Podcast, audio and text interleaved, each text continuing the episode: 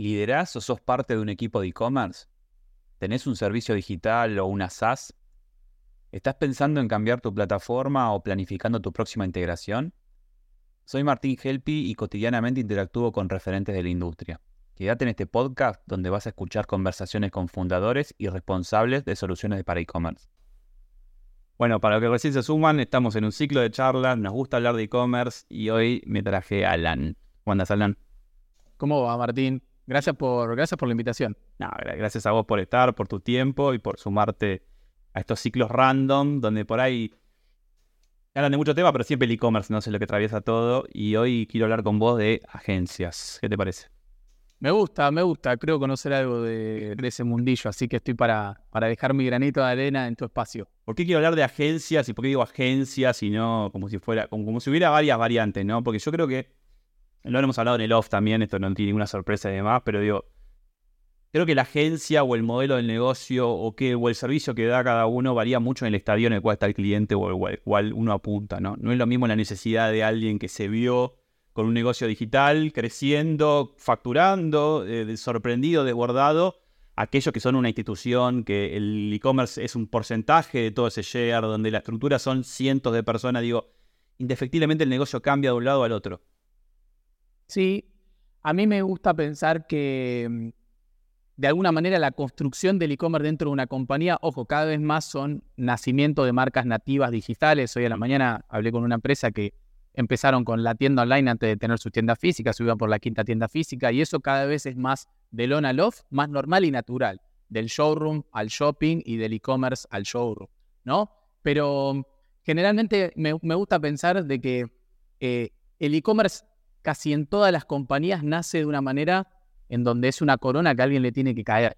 Y en base a quién le cae la corona del e-commerce, hay una consecuencia de, eventos que se empieza, a veces desafortunados. El, perfil, ¿no? Según el perfil de esa persona. Claro, y más o menos a mí me gusta, eh, yo soy muy de las analogías, y a mí me gusta ejemplificarlo con algo como esto. Viene el dueño de la compañía de un viaje a Estados Unidos, a Europa, y dice, hay que vender online. Esto hoy aplica a, hay que vender por WhatsApp, aplica a otras cosas, pero en una época era, hay que vender online porque Amazon, porque el futuro, porque no sé qué, hace e-commerce y agarra la corona y se la da a alguien. Y la corona nunca es, busquemos un perfil especializado en e-commerce, nunca. Nunca. La corona es, ¿quién es mi mano derecha? Bueno, si tengo un gerente comercial que es gauchito, va al gerente comercial. Y si tengo eh, un gerente de marketing, va al gerente de marketing. Y uno de tecnología también. Y una de tecnología a veces le cae. Hoy cada vez más, en otra época poco. Entonces, si le cae el de comercial, el e-commerce se convierte en un todo por dos pesos de conversión altísima, de poco branding, hacemos pelota a la marca, yo fui comercial también en su momento, hacemos pelota a la marca, pero no hay ruido con las tiendas físicas, no hay problema de pricing, no hay problema de abastecimiento, se cae el sitio porque compró el más barato, se comió un buzón de cualquier agencia, bueno, va por ahí, y vende una fortuna por email marketing y por un ejército de vendedores mandando por WhatsApp, pero nunca hace una estrategia de full funnel, nada. Si le cae al de marketing o a la de marketing, el e-commerce se convierte en el fashion show de París, un e-commerce, un layout hermoso, un fronting divino, hermoso fotomodelo, gasto de branding, comercial, no vende nada, no es rentable, es un agujero negro de guita.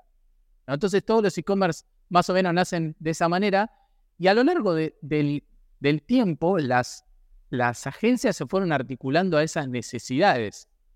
Ahora, a mí me gusta decir que, o, cuento siempre que allá por el año 2000, el año 2005, el e-commerce era una gran X que había que despejar. La conversación del tipo que traía la corona era, che, hace esto, y sea el de marketing o el de comercial el que le caía la corona, tenía que dar feedback de, bueno, necesito una persona para despachar, alguien de atención al cliente, uno de IT que sepa de sistemas, un fotógrafo, todo un... Y el de finanzas o el de recursos humanos o los dos juntos, que a veces es la misma persona en algunas pymes, le contesta, pero ¿cuánto vas a vender con este canal para soportar toda esta contratación? Y nunca se sabe. Nunca se sabe. ¿Pero cómo voy a subir los costos fijos? Entonces ahí aparece el primer protagonista de las agencias, que es estas, son estas agencias de full commerce.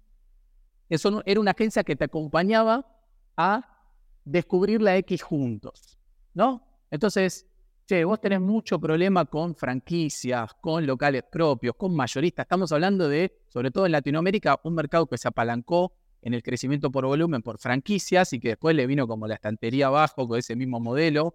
Imagínense un Instagram o un Facebook en esa época por cada local, tu marca de Córdoba, tu marca de Santa Fe, ¿no? Era como un problema de branding interesante y un país difícil de controlar, es un país largo, eh, ancho, en que vendes una marca de zapatos, volvés a capital y volvés y están vendiendo bufandas porque al franquiciado se le ocurrió, ¿no? Entonces era difícil.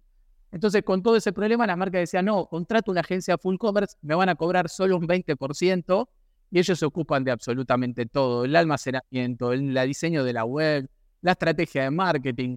Bueno, allá por el año 2005 ese modelo de agencia proliferó, de hecho, hoy muchas empresas que han sido compradas por otras empresas valiosas a nivel corporativo de Latinoamérica nacieron con ese modelo. Hablamos de un Bradlight, de un de un Glamit, digamos, esos modelos. Glamit que lo compró Accenture, Bradlight que lo compró Infracommerce, y en el medio que se fueron transformando, que hubo un paso hacia el full commerce y después dieron dos pasos para atrás, pero hay varias, ¿no? Y de la mano del frente, ¿qué tenía la marca para contratar una agencia? Y bueno, decía, bueno, voy a adentrarme en el mundo de hacerlo in-house. Muchas marcas que han sacado su marca de Avellaneda, le han puesto en los mejores shopping del país, y creen que si pudieron con eso, pueden con cualquier cosa, fueron por esa decisión. Muchas estrelladas en el camino con querer hacer plataforma propia, algunos horrores que hemos visto a lo largo del tiempo, y otras marcas que dijeron, bueno, tengo un equipo y contrato un ejército de especialistas.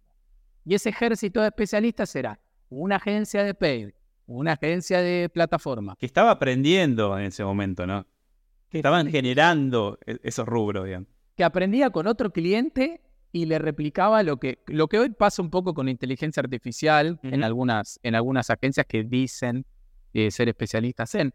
Entonces, ¿qué le pasaba a la marca? Bueno, la marca eh, contrataba a todo ese ejército de agencias y su equipo tenía que ponerle la cola al burro, porque hablaba con el DP y le decía, sí, las campañas no rinden, pero es porque la página carga lento. Hablaba con el de la página y decía, no, mira, la, carga, la página carga bien, pero tienes un problema en el orgánico. Hablaba con el deseo y le decía, no, pero no estás haciendo nada en email marketing. No le podía poner la cola al burro.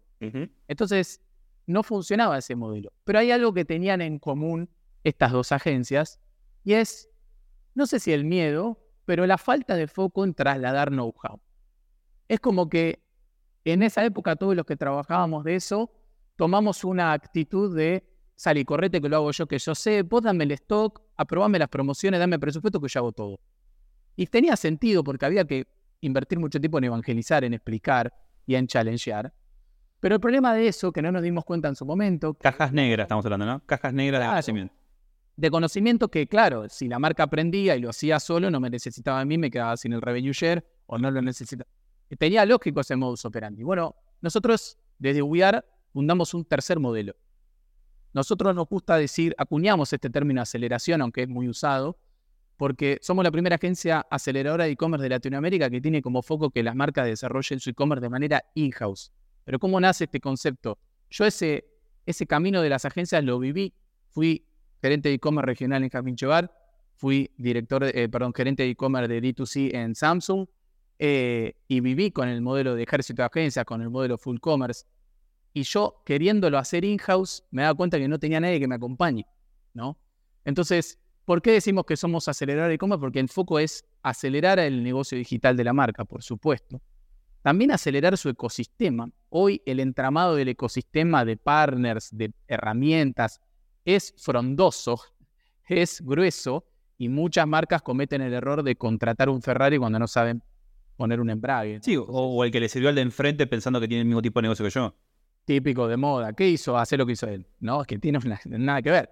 Eh, entonces, aceleramos los negocios digitales de las marcas, aceleramos su conocimiento del ecosistema y aceleramos a su equipo, que eso es importantísimo. Los mejores proyectos de e-commerce que me tocó liderar son en una mesa donde el mayorista, el minorista, el de locales propios, el CFO, eh, nos matan. Al e-commerce le dejan los ojos así, ¿no? Bordeaux. Y el e-commerce saca su mejor versión, que es un gran tendedor de puentes. Nuevas soluciones para el B2B, el B2B no necesitaba del e-commerce. El e-commerce venía a morder share, a hacer problemas con cambios, con devoluciones. Y ahora por culpa del e-commerce, o gracias al e-commerce, hace pauta mayorista B2B, y le enseño métricas al equipo comercial del B2B, que ahora encuentra, como muchas marcas de Buyar, un mercado no atendido de el interior de B2B que no venían los viajes, en esos famosos viajes a capital, a hacer compras, y encuentra una solución a inmovilizado de unidades que no puede vender, esos saldos que no puede vender en el mercado B2B, y rota el sale y rota el capital inmovilizado más rápido.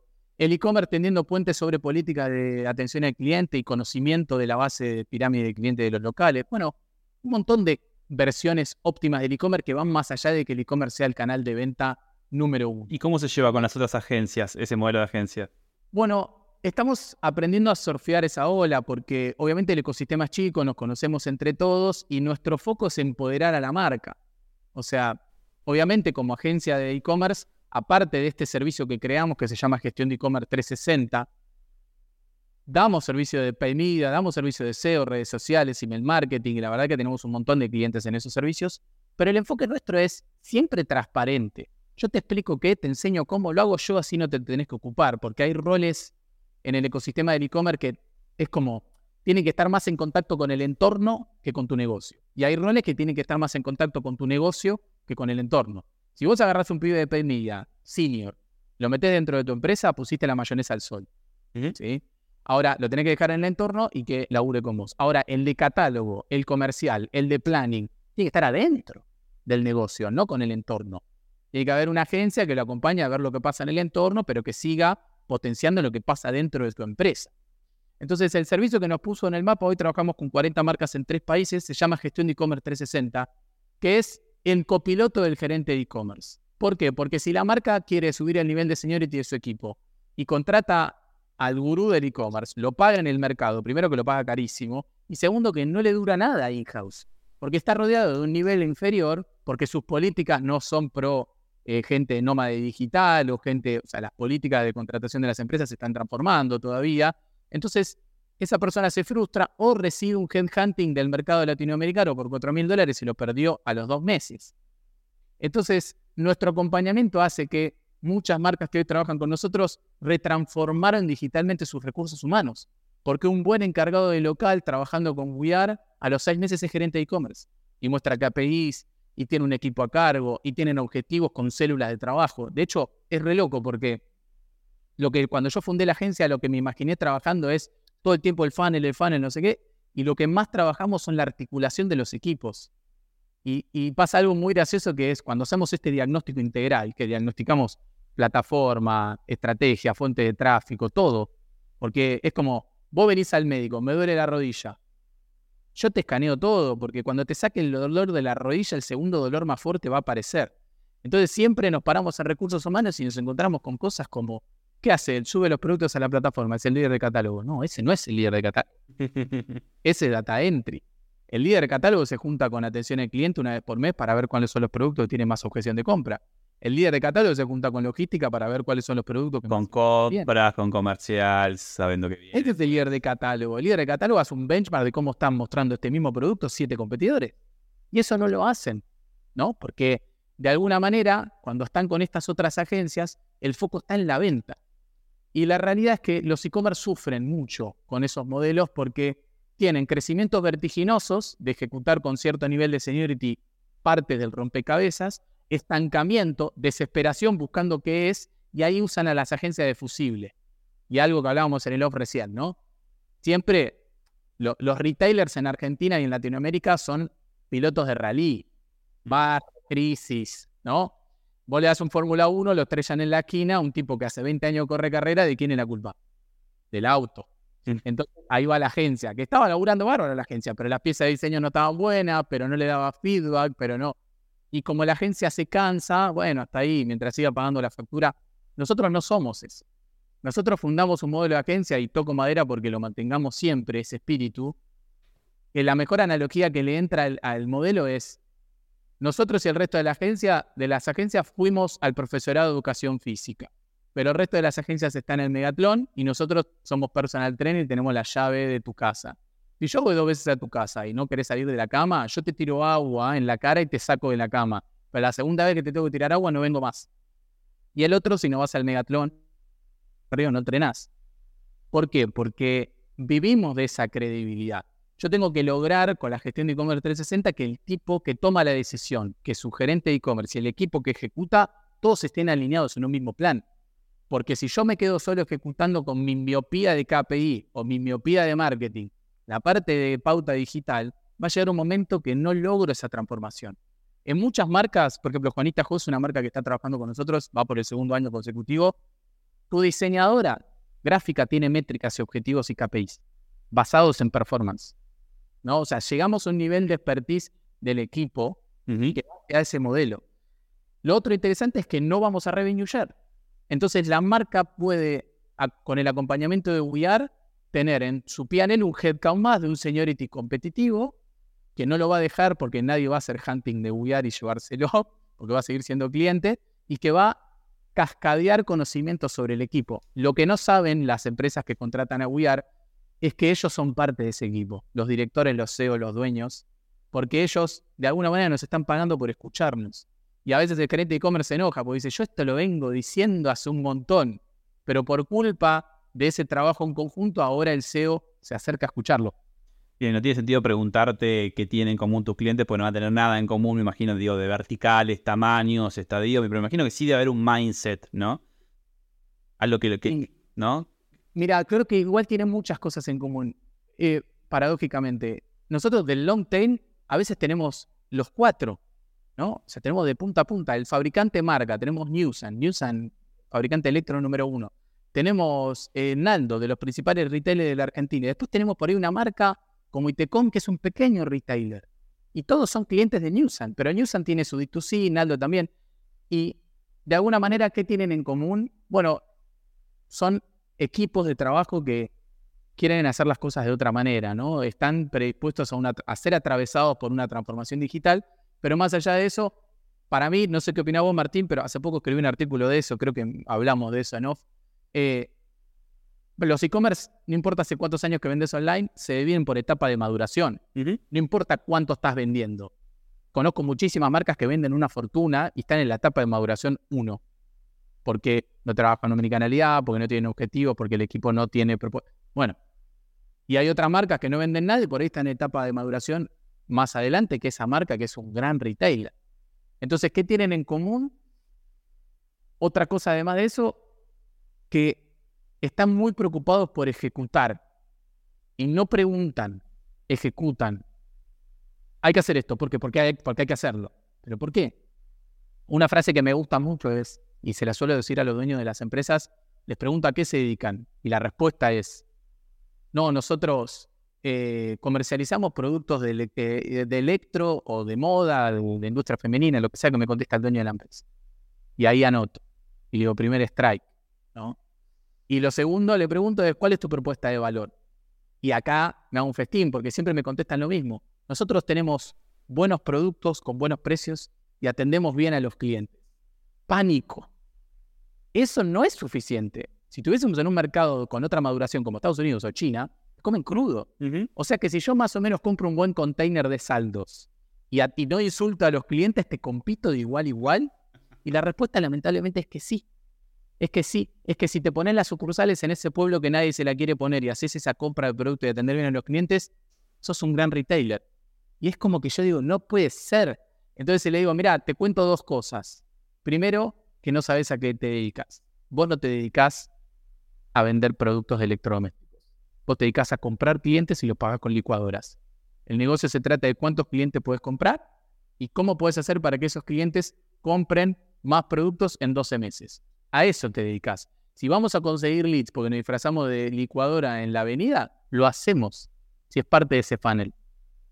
Y se quedan pensando. Y en la propuesta diferencial es vos cuando vos vendés una heladera para ir al electro y no ir a moda, que es más subjetivo. Cuando vos vendés una heladera, ¿por qué vendés una heladera? Dice, no, porque necesita comprar una heladera. No. Vos estás resolviendo la necesidad anterior. O se mudó esa persona, o se separó esa persona, o tuvo un corte de luz y se le quemó. No hay otra variable por la cual vos compras una heladera. Entonces, fíjate que los retailers y los equipos no se hacen esas preguntas. Por eso no hay landings de información. Hace dos años Frávega sacó una landing de frigorías que yo aplaudí con la cara contra el escritorio. Porque nadie se pone a hacer ese trabajo. Y si vos te pones a sumar, más en el mundo de hoy, que cada vez la campaña rinde menos, las marcas están preocupadas porque están decreciendo en unidades como toda la vida, en un país con inflación, y están preocupadas porque decrecen en funnel. Y sí, primero porque el CPC cada vez es, más, más, caro porque es en dólares, ¿sí?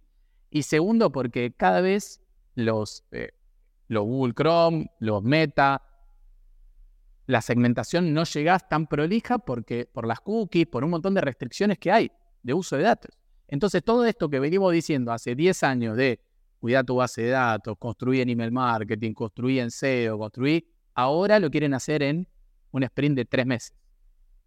Pero bueno, a eso nos dedicamos, digamos. Eh, y se produce un efecto espectacular. Eh, hoy tenemos la, suerte de, poder elegir con las marcas que trabajamos, como te decía, 40 marcas en tres países.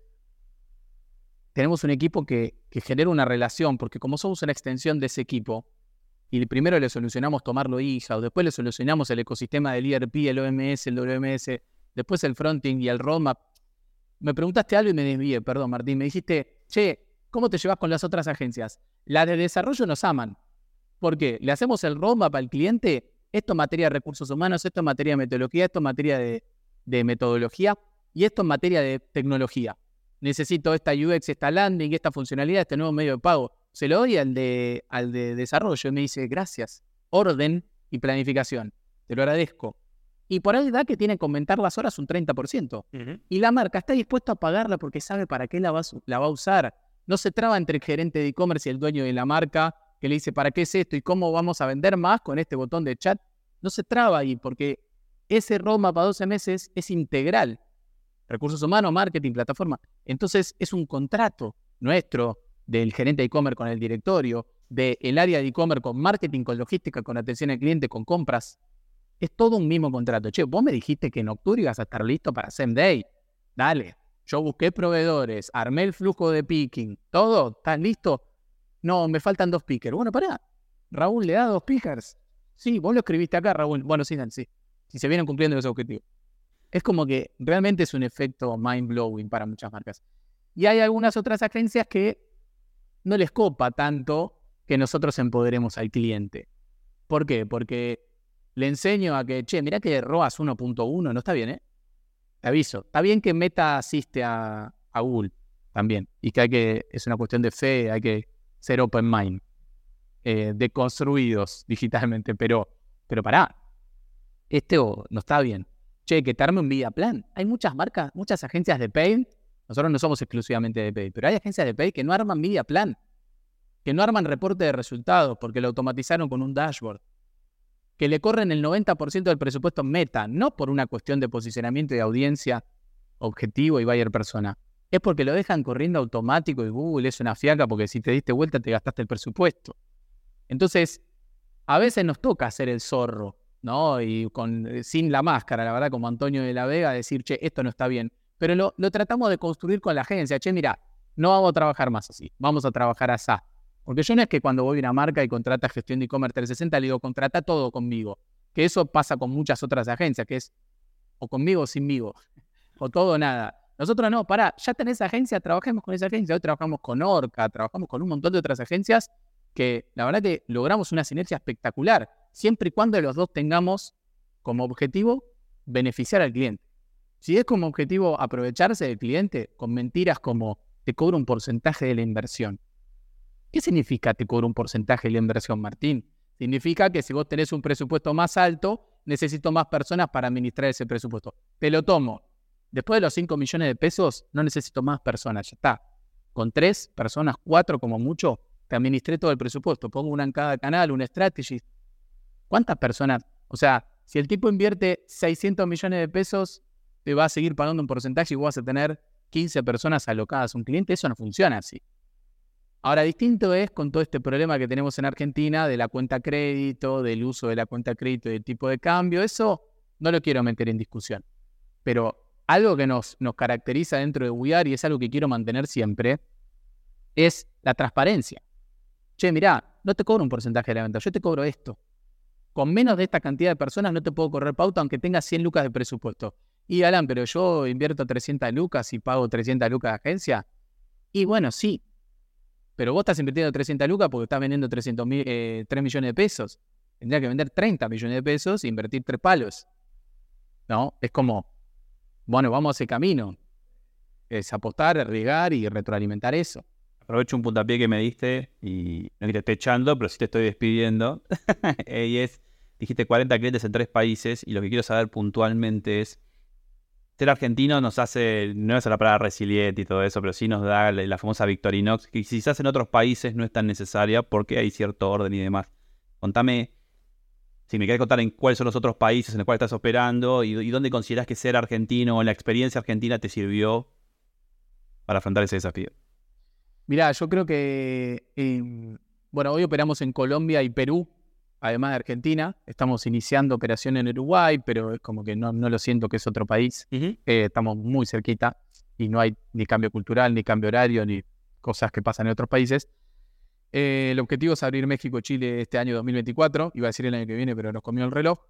Eh, y hay algo que tiene el calendario y las variables del calendario comercial de Argentina, que es más allá de los eventos que se planifican. Hot Sale, Cyber Monday, Navidad, Black Friday, Día de la Madre, Día del Padre, Día del Niño. Hace poco publicamos en LinkedIn el calendario de, Electro, por ejemplo, y está dado. Pero después hay cuotas, no hay más cuotas. Sube los costos de envío, bajan los costos de envío. Eh, hay que hacer el Cyberfest porque no estamos traccionando correctamente y apareció esto y apareció.